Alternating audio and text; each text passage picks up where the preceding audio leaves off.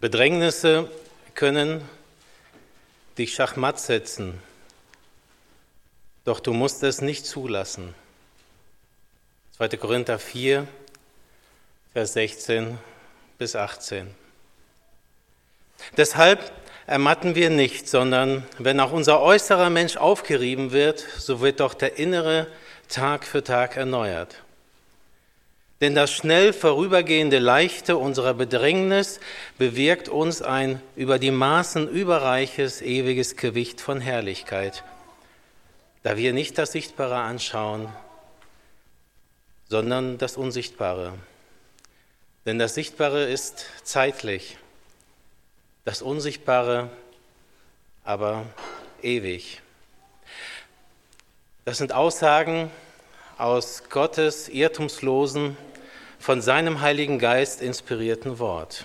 Und ich finde, sie reden so aktuell in unsere Zeit, in der Menschen von der Gefahr des Ausbrennens, wir sprechen auch heute im Neudeutsch von Burnout, so stark betroffen sind. Dieses Bild zeigt eine klassische Schachmatt-Situation. Der Begriff Schachmat stammt ursprünglich aus der persischen Sprache. Shamat bedeutet der König, also der Schah. Der König ist ähm, gefangen genommen worden, festgesetzt worden, geschlagen worden. Er ist unfähig zu handeln. Der König ist also matt, wenn er hilflos seinem Schicksal überlassen ist. Beim Schachspiel ist das so, da wird der König im letzten Zug nicht getötet. Er wird nur festgesetzt. Dann ist das Spiel aus. Nichts geht mehr. Abgeleitet vom Schachspiel wird der Begriff manchmal auch im übertragenen Sinne genutzt, wenn ein Gegner oder auch man selbst in eine ausweglose Situation gebracht worden ist. Lieber Gerd, Lieber Eduard, lieber Johann, lieber Paul, wer oder was könnte dich denn Schachmatt setzen?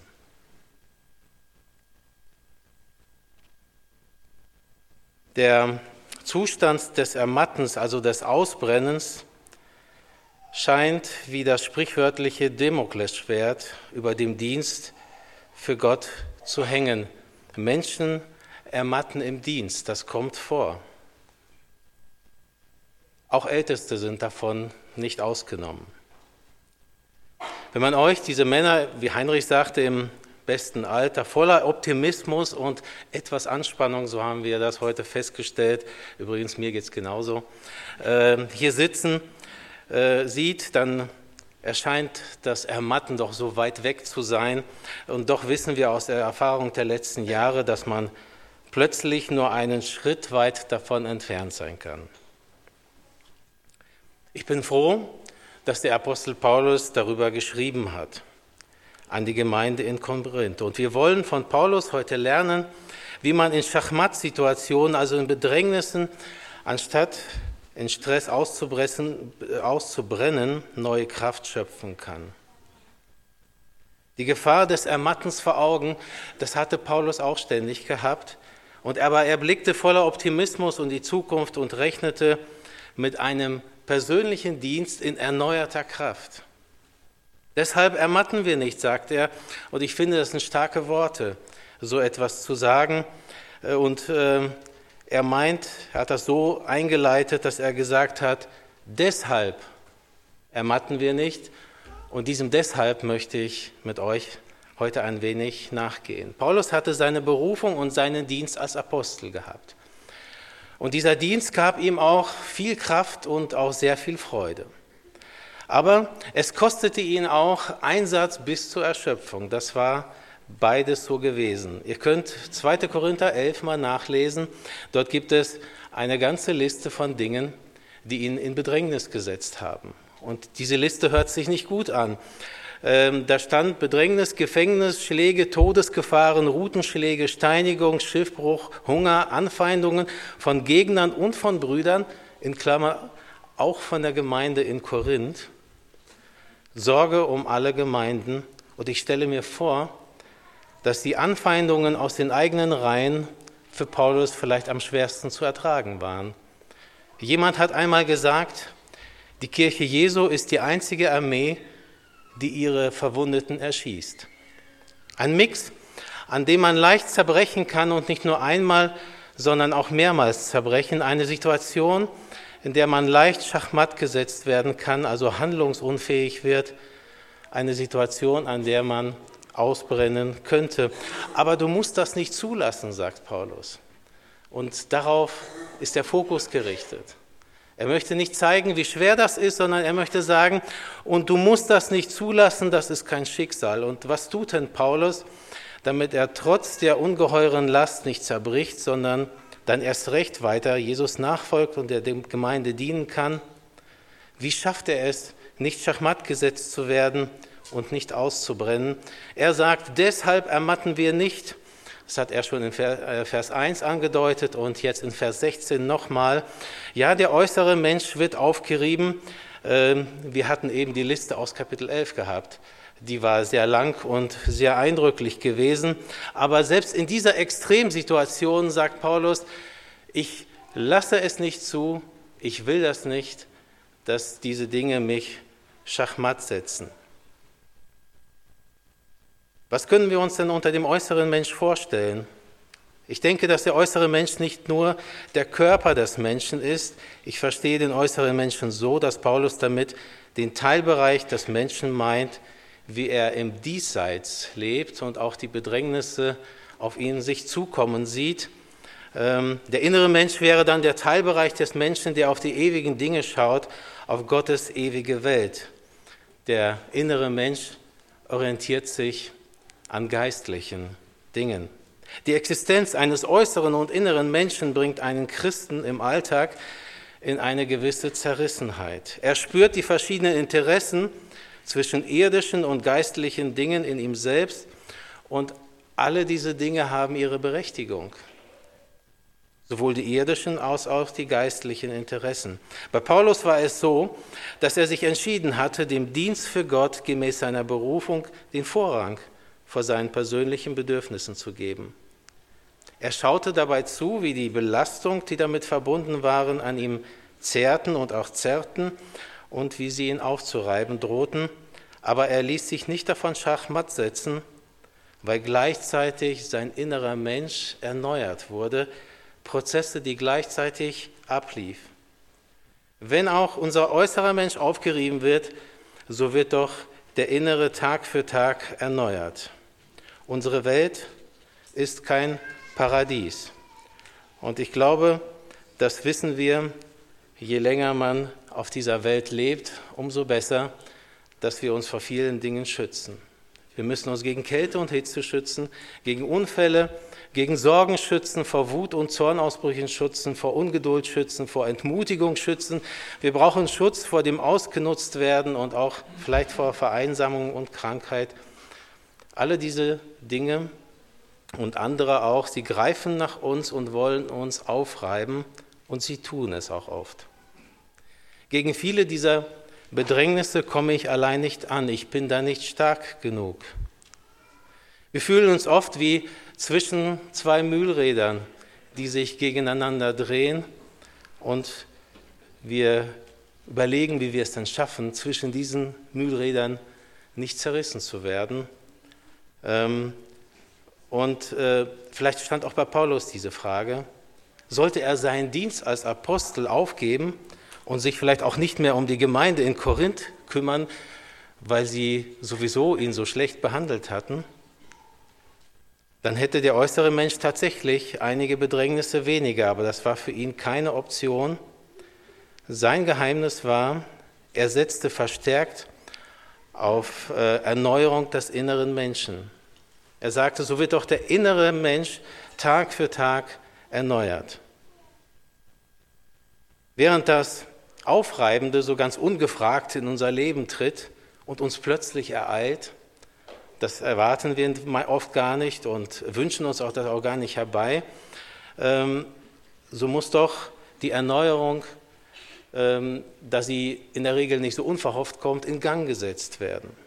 Gott sorgt schon dafür, dass Erneuerung passiert, aber ich muss mich dafür öffnen und es anstreben. Und ich sehe mich in der Wechselwirkung hier mit dem Herrn. Er erneuert mich in der Regel nicht ohne mein Zutun und ohne sein Zutun geschieht keine Erneuerung. Ich muss mitarbeiten. Ich muss also bereit sein, auch das Aufreiben des äußeren Menschen dafür in Kauf zu nehmen, mit dem Lebensmotto, Hauptsache reich und gesund zu werden, komme ich im Dienst nicht weiter. Wir finden in Vers 17 einen Hinweis darauf, wie das geschehen kann. Ich mache mir bewusst, denn das schnell vorübergehende Leichte unserer Bedrängnis bewirkt uns ein über die Maßen überreiches, ewiges Gewicht von Herrlichkeit.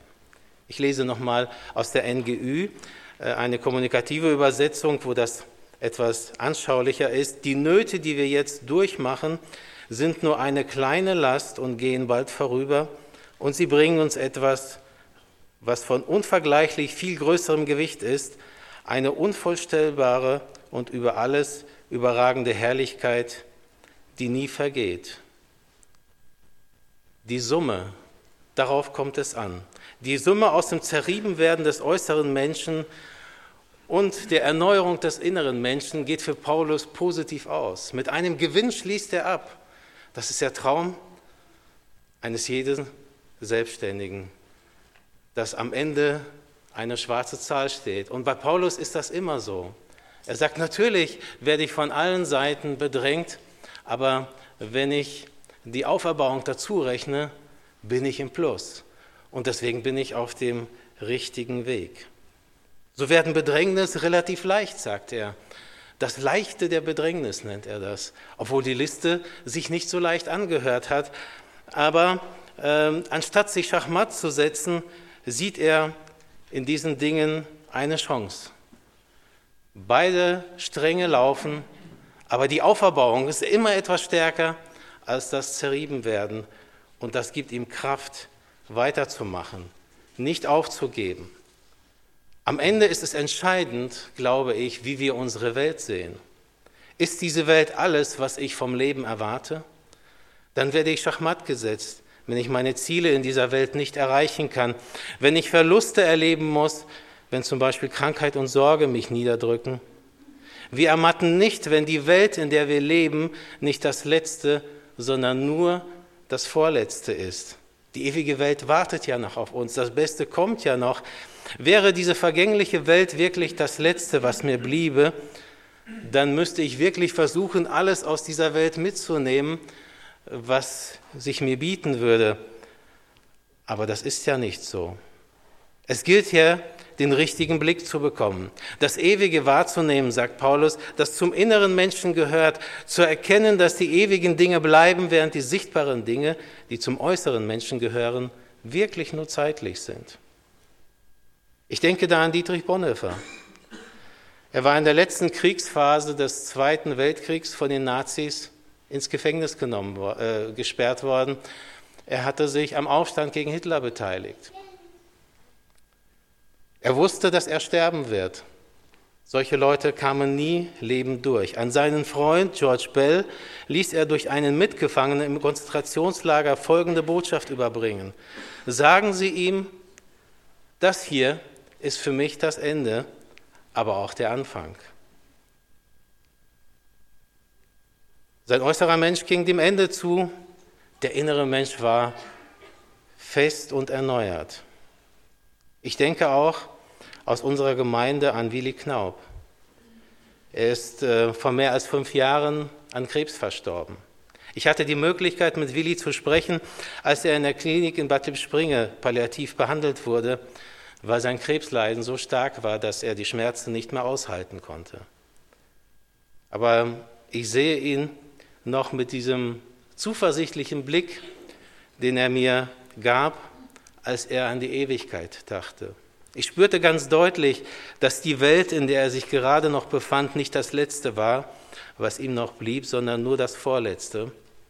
Der äußere Mensch war schon fast ganz von der Krankheit aufgerieben, aber der innere wurde erneuert und freute sich auf die Ewigkeit. Es gab ihm Kraft, seine Situation nicht als Schachmatt zu betrachten, sondern als Steigbügel zur ewigen Welt und davon sprach er.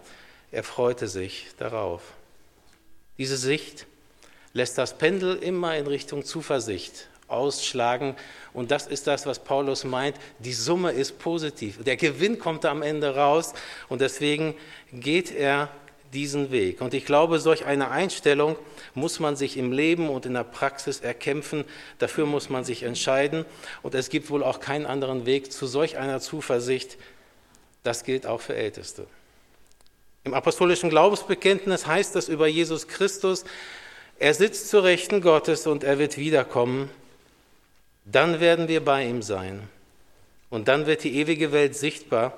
Und dann werden wir es genau verstehen, was Paulus in Vers 17 und 18 meint, denn das schnell vorübergehende Leichte unserer Bedrängnis bewirkt uns ein über die Maßen überreiches, ewiges Gewicht von Herrlichkeit, da wir nicht das Sichtbare anschauen, sondern das Unsichtbare, denn das Sichtbare ist zeitlich, das Unsichtbare aber ist ewig. Je mehr das heute meine Sicht auf das Leben wird, desto mehr wird es mir die Kraft geben, in den ausweglos scheinenden Schachmattsituationen nicht zu ermatten. Dahin zu kommen, das Leben so zu sehen, wie Paulus es sah, ist ein Wachstumsprozess und ich möchte diesen Weg gehen. Bedrängnisse werden wahrscheinlich immer wieder zu unserem Leben gehören. Wir wünschen uns sie natürlich nicht herbei und ich glaube und befürchte, dass sie auch zu eurem Dienst gehören werden. Manchmal werdet ihr euch davor schützen können, Bedrängnisse zurückweisen können und ein anderes Mal werdet ihr sie als Herausforderung annehmen müssen. Paulus nahm die Bedrängnisse an in dem Wissen, dass sie kein Fehler in seinem Leben waren er ließ nicht zu, dass die Bedrängnisse seinen Glauben und seine Beziehung zu Jesus beeinträchtigten.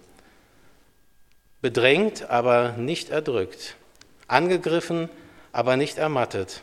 Äußerlich aufgerieben, aber innerlich erneuert durch den Blick auf die Ewigkeit und auf die ewigen Dinge.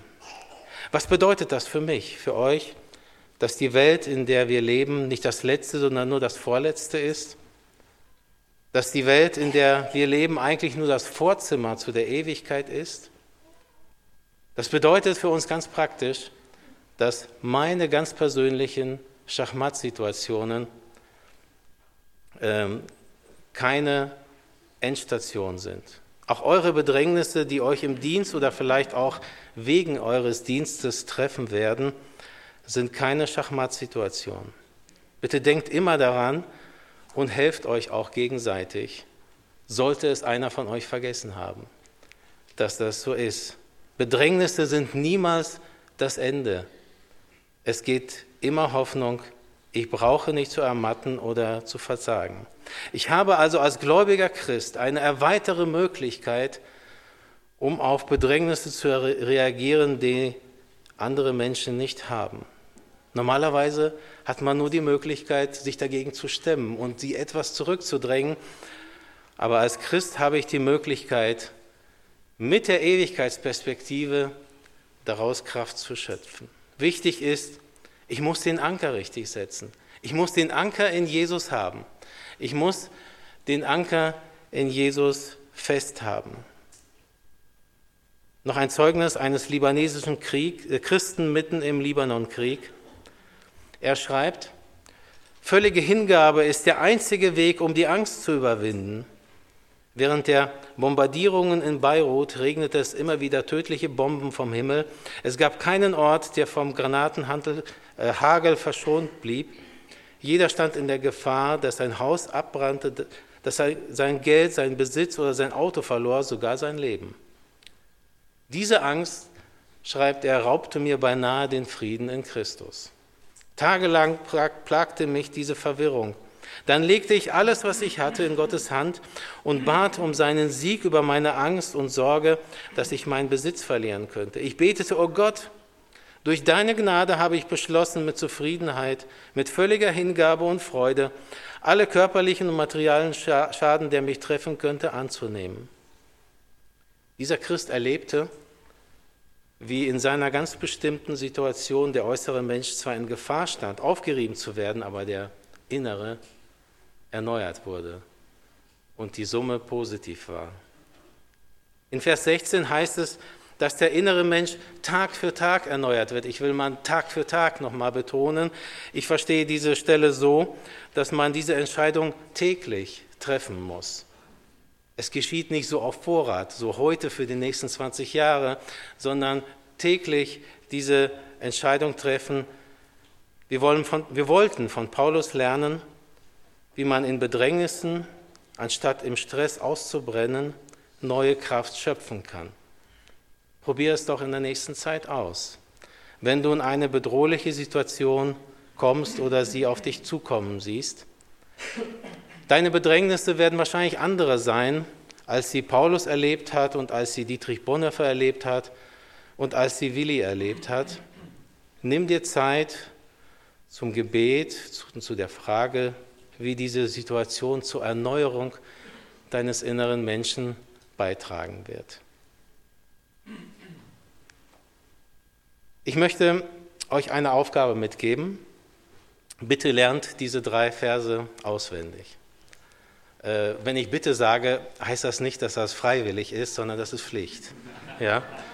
Äh, ich habe auch etwas dafür getan.